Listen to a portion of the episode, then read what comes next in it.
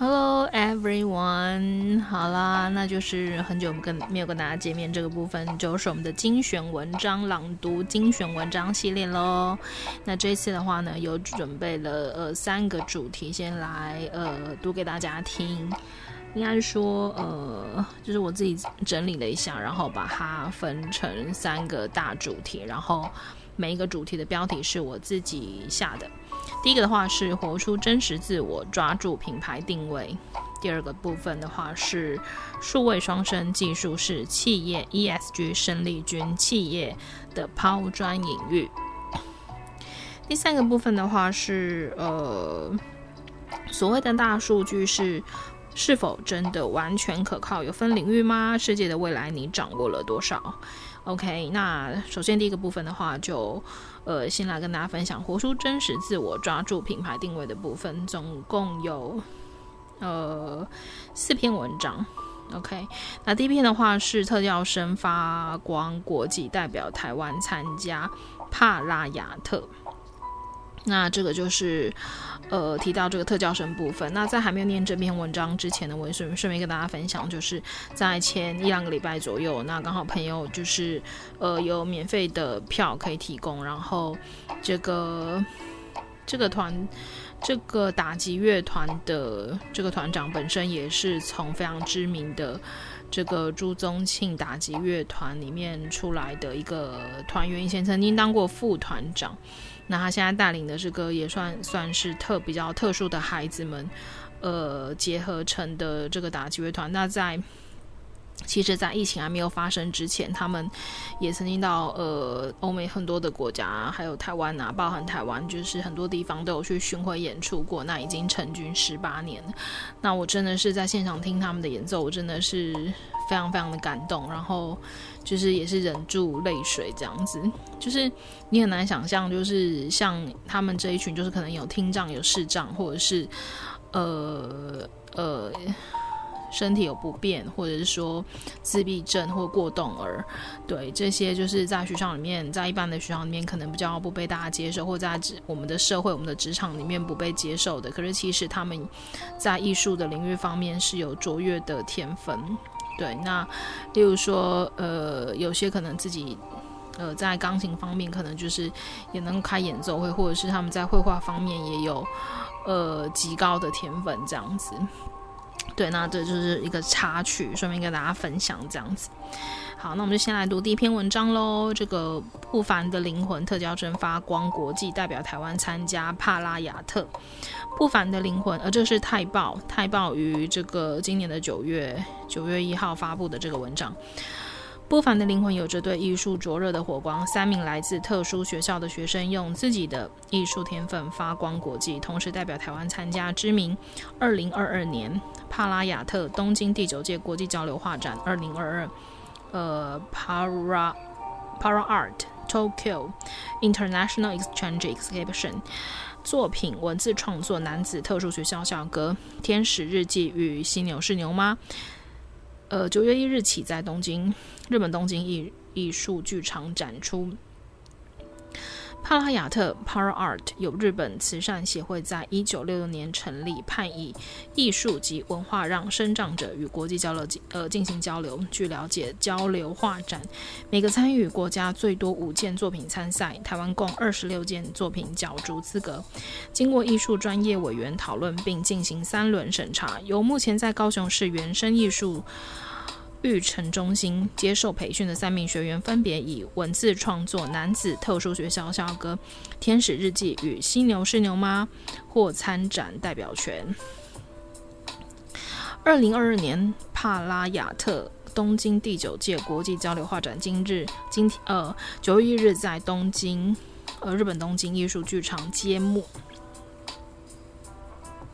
展开为期五天的艺术饗宴，作品文字创作男子特殊学校校歌，由曾就读男子特殊学校的厉正文所创作。虽然他已经从学校毕业近二十年，但仍对学校保有浓厚情感。创作时，他表现出极佳的扩散性思考能力，并将真挚的情感与文化内涵转化校歌创作中，运用符码，呃，符号的符，然后那个呃。马数码的马造型，创作出属于个人特殊而独特意象的另类诠释。而《天使日记》作者黄佑凯可说是天生的画家，对于画画他也很有自己的想法。他说：“我是一位艺术家，我的艺术是很有风格的。我希望大家都能看见我的作品，日常生活中的所见所闻、所思所想都成了他创作的灵感来源，并透过自发、自觉、自然的图像呈现。”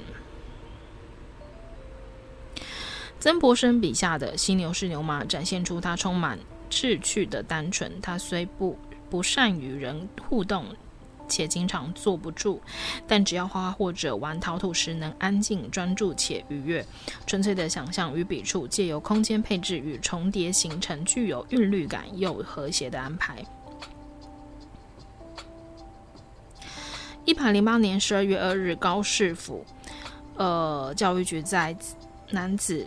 特殊学校成立高雄市原生艺术 Art Brut 育成中心。目标以培育原生艺术人才为宗旨，并将原生艺术创作加以推广。由高雄市政府与男子特殊学校长期努力，借由连续多年举办特殊教育艺术联展竞赛，让学员的艺术创作在育成中心展示。目前，育成中心与薛博辉基金会。呃，持续合作，致力于推广艺术与社会共融，将创作与欣赏的边界延展开放。OK，那这呃这篇就是提到了这个呃，就是这些特殊的特殊的孩子。对，那其实他们在艺术方面有这个极高天分。那我当然因为这个文章本身的话，上面是有他们的那个作品，可是你们可能看不到。但是我必须说，我看到我真的也蛮惊艳的。真的就是，呃，因为其实他他们就是真的，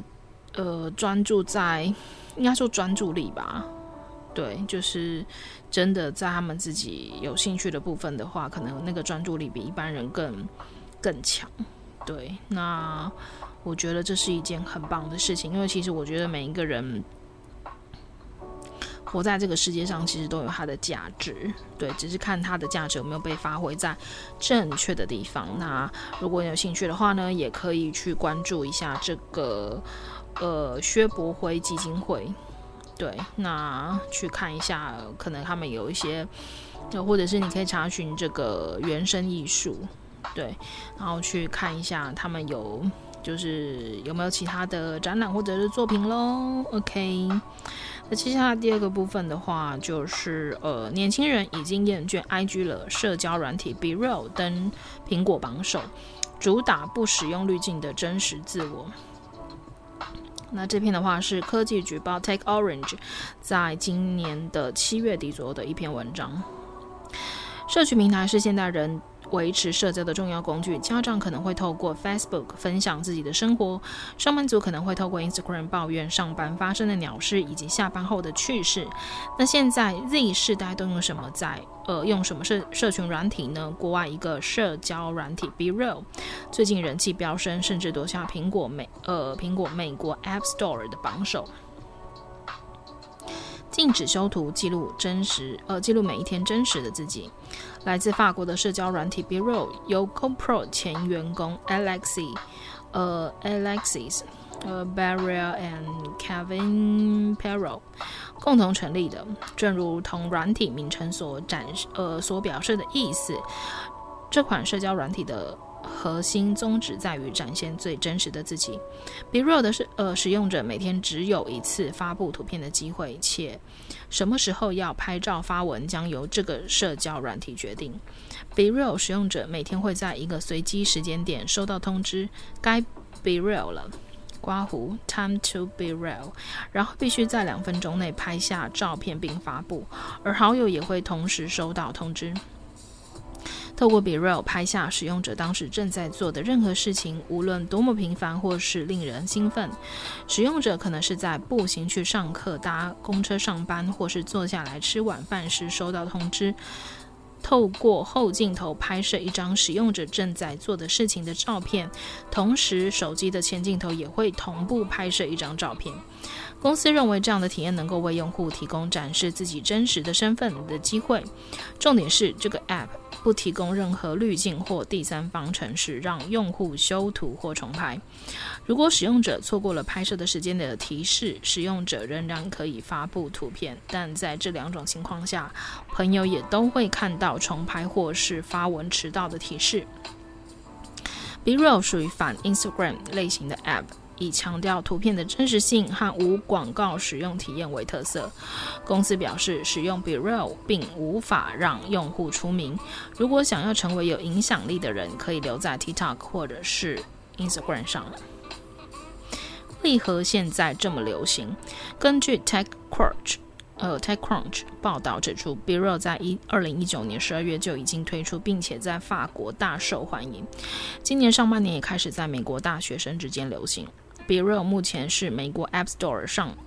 下载量第二大的社交应用 App，下载量仅次于 TikTok。据 Business Insider 报道指出，BeReal 近期已经完成了 B 轮融资，预计估值达到约六点三亿美元。据 TechCrunch 报道表现，今天呃，现今的年轻用户对于 Instagram 新推出的短片、短影片功能，呃 roles 购物服务 Shopping 以及过度修饰的创作者内容感到厌倦，而 BeReal 以独特的照片分享体验，成功吸引了不少用户离开 Instagram。尽管如此，BeReal 对目前的社交平台结构并没有造成太大的危险。BeReal 也不打算重新打造社交网络。BeReal 最大的吸引力可能在于目前的新颖性。有不少用户在 Instagram 上面分享 BeReals，或甚至将拍摄结果重新混合到 TikTok 中。不过，与大多数创新公司一样，若要在商业领域中获得成功，BeReal 最终必须找到能够透透过用户让公司赚钱的方法。OK，那这边的话就是呃，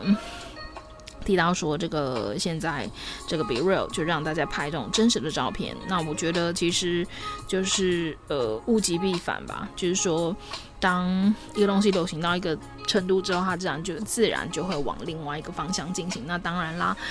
就是说呃。其实我觉得，就比如说在这种社交软体，然后或者怎么修图啊，还有就是这种网络上大家的这个分享的这个这个这个东西还不存在的时候，其实以前的人不就是真实的跟朋友、还有家人、还有就是身边的人见面，就是一个很很正常的社交，所以其实一切都很真。那或者是说呢，嗯、对于呃，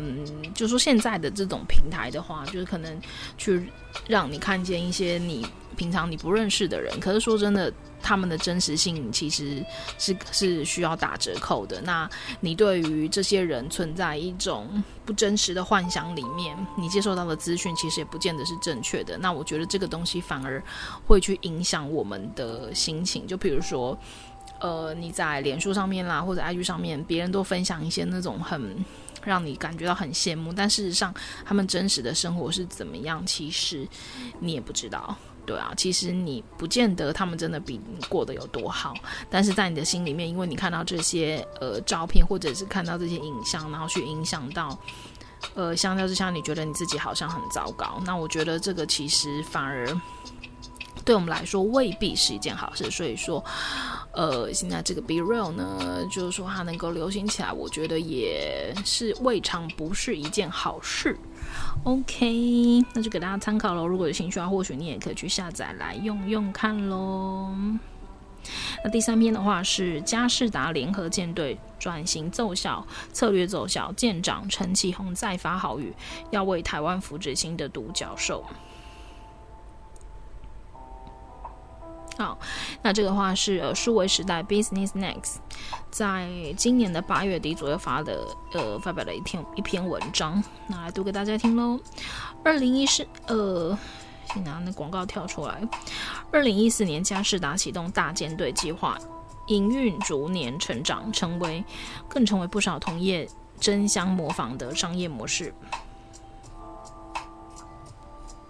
不好意思，请大家等我一下。呃，OK。接下来，董事长陈其鋐要将这个模式运用在创新领域，为台湾扶植新的独角兽。单靠做硬体赚不了钱。佳士达董事长陈其鋐语重心长地说：“只有改变思维、转型与突破，靠转智慧财，如此才能在激烈竞争激烈的血海中杀出一条属于自己的生路。”毛利率不断被压缩，连工钱也都很难赚，是现今资讯硬体产业的最大痛点与难处。因此，转型往高附加价值、高毛利产业发展是各家业者亟呃亟待发展的方向。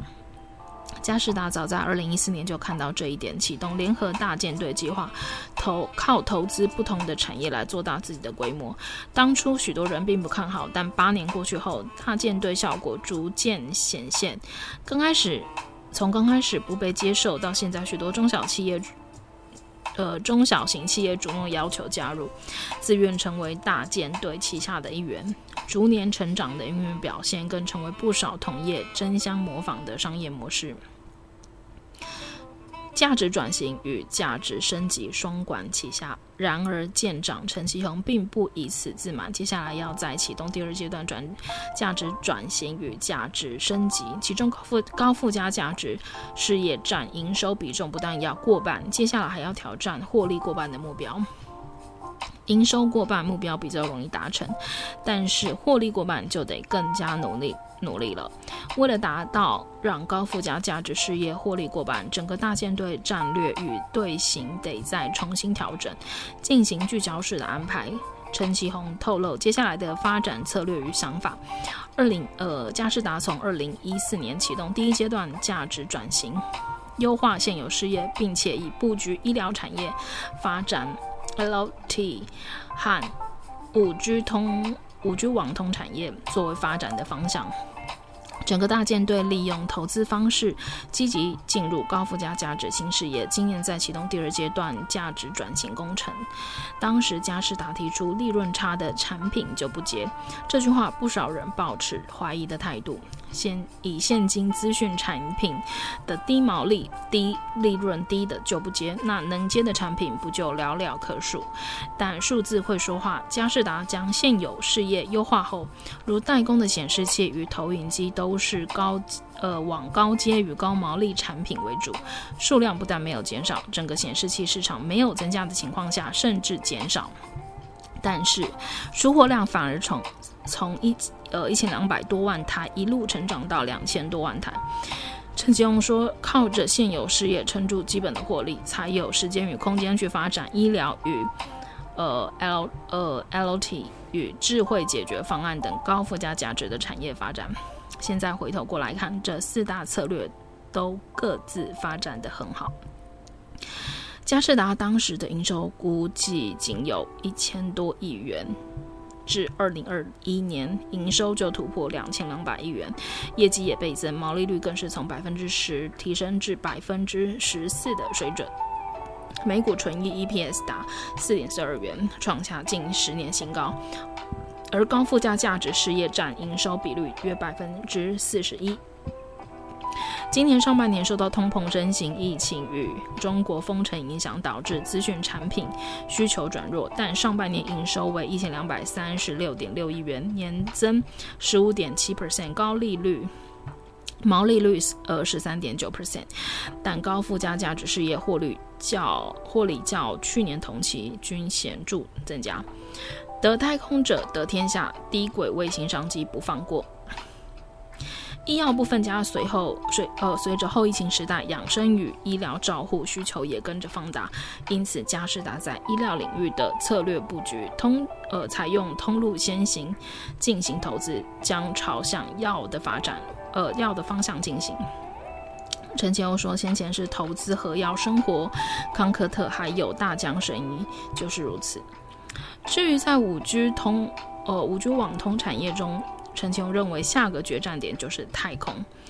佳士达集团也看好低轨卫星的发展，因为得太空者得天下，物联网都得靠网络连接，而透过低轨卫星就是最快的方式。因此，旗下的明泰、重企就是借由此发出迎接这个新商这个新兴商机，要做出具有差异化与高附加价值的产品，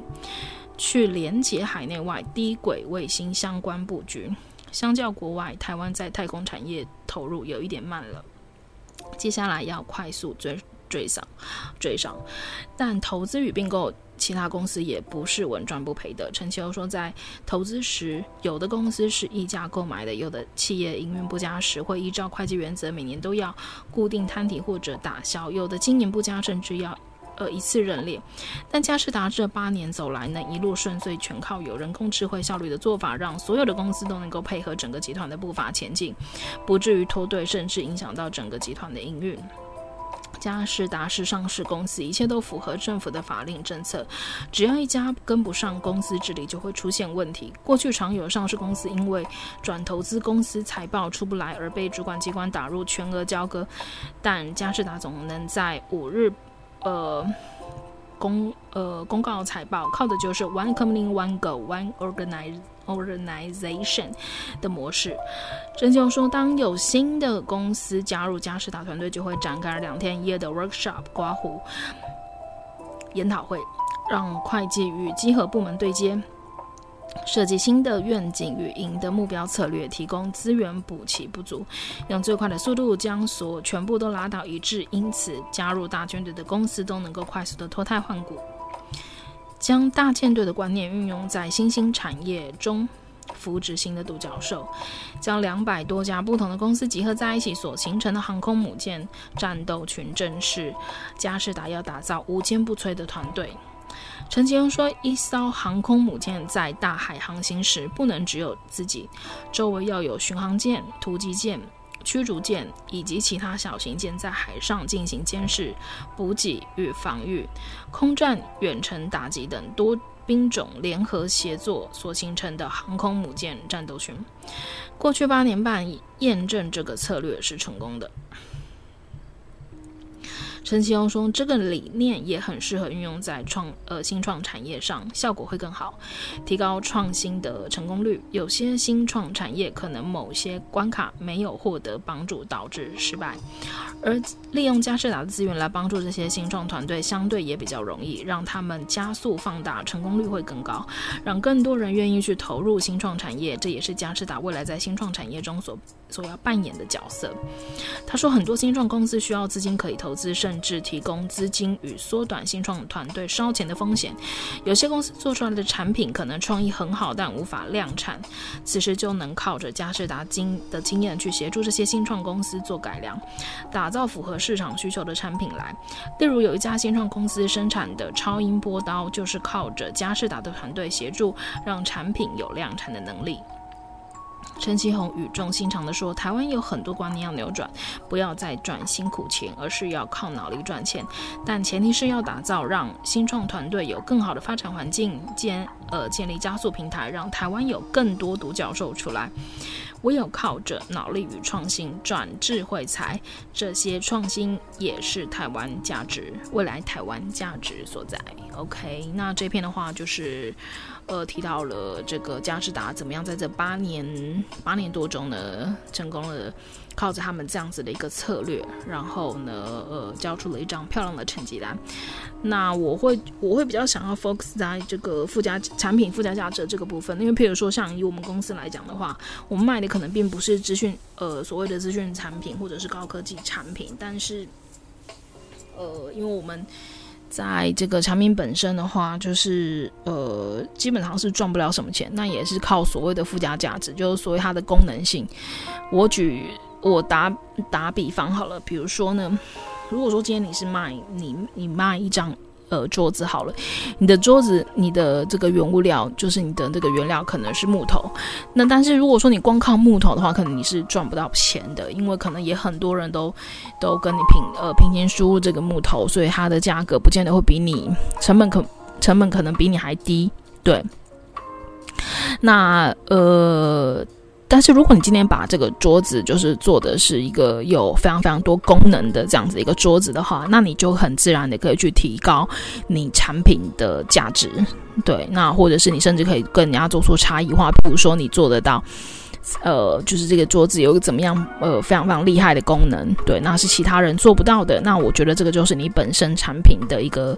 呃附加价值所在。那另外一方面呢，当然就是大家比较常看到的，就比如说。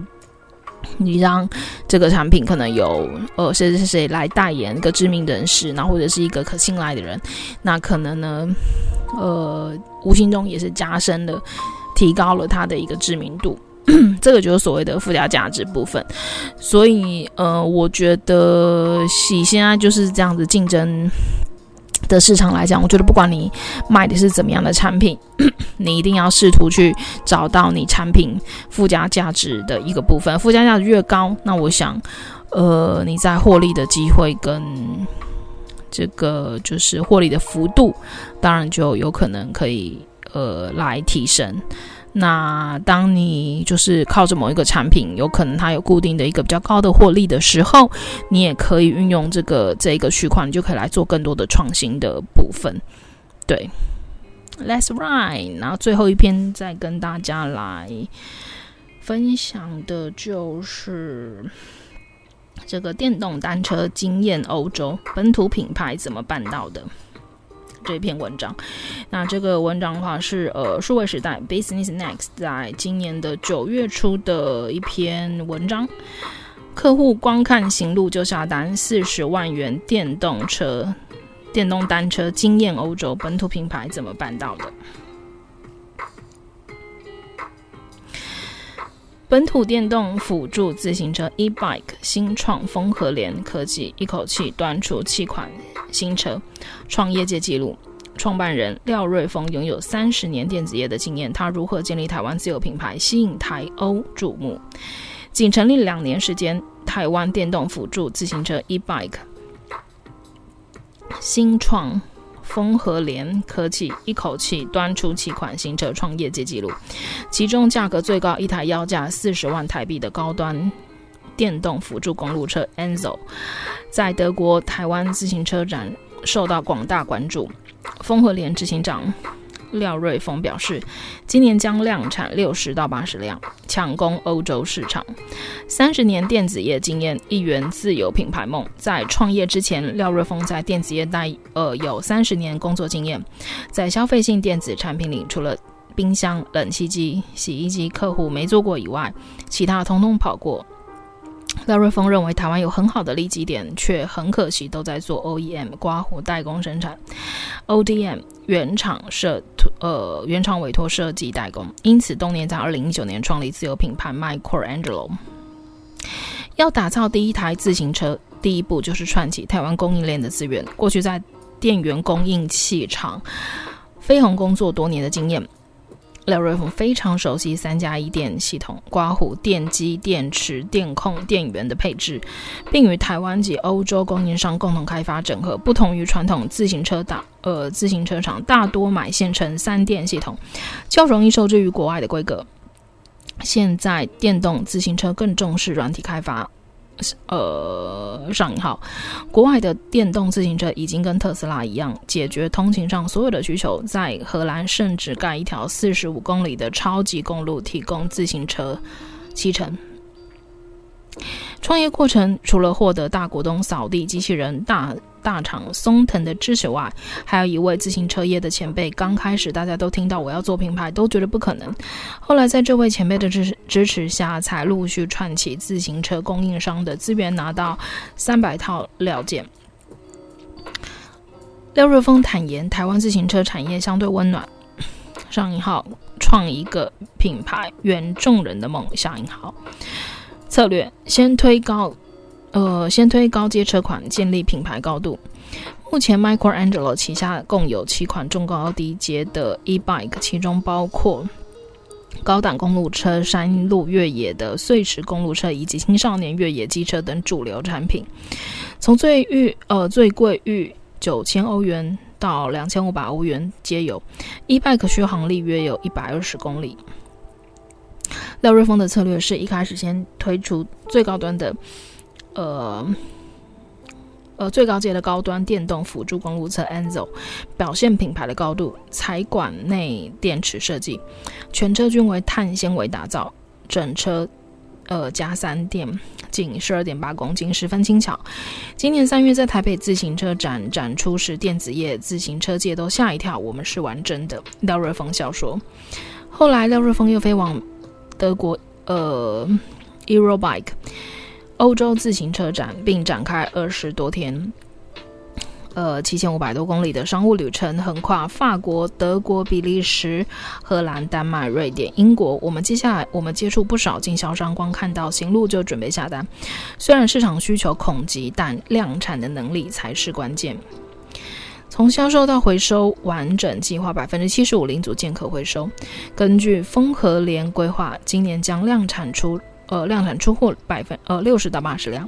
海外欧洲第一站市场首选荷兰，并将在荷兰设立子公司作为发货仓储中心，预计二零二五年公开发行。此外，也会在德国成立维修中心，负责售后客服。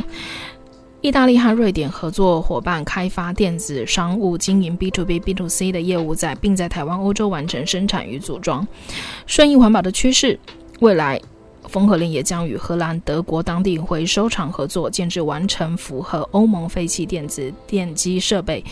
WEEE-V 规范完售回收体系。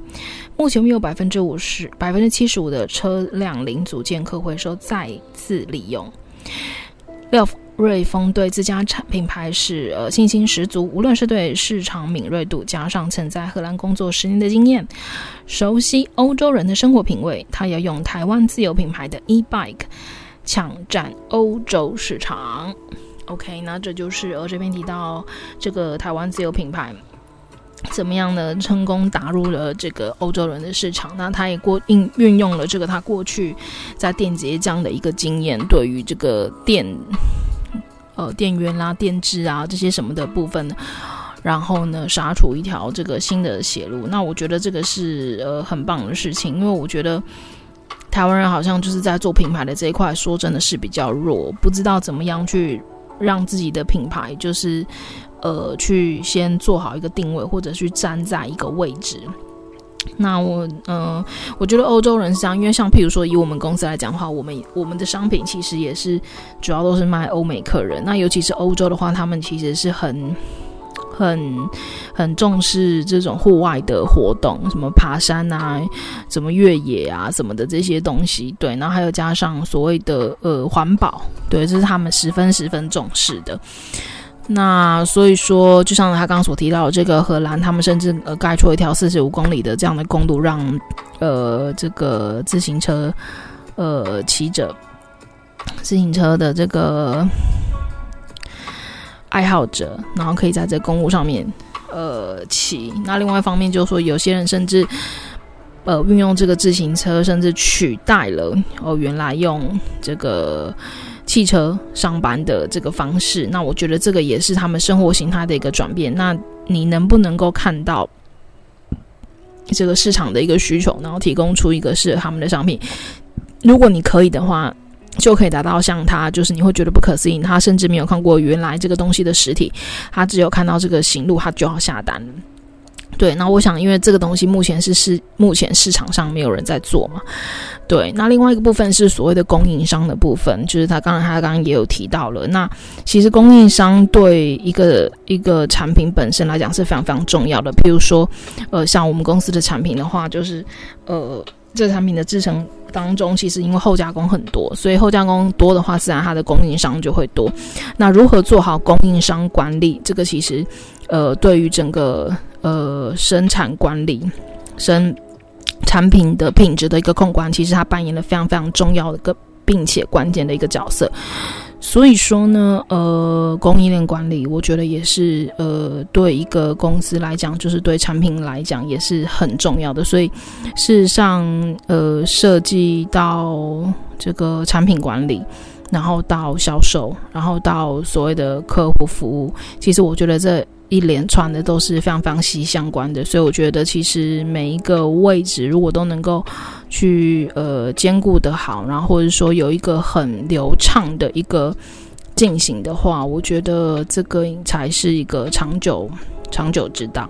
，OK 啦，那就是今天的这个部分呢，就先跟大家分享到这里。那至于呢，第二个主题、第三个主题的话，再继续在之后的这个录音再跟大家分享喽。See you later，bye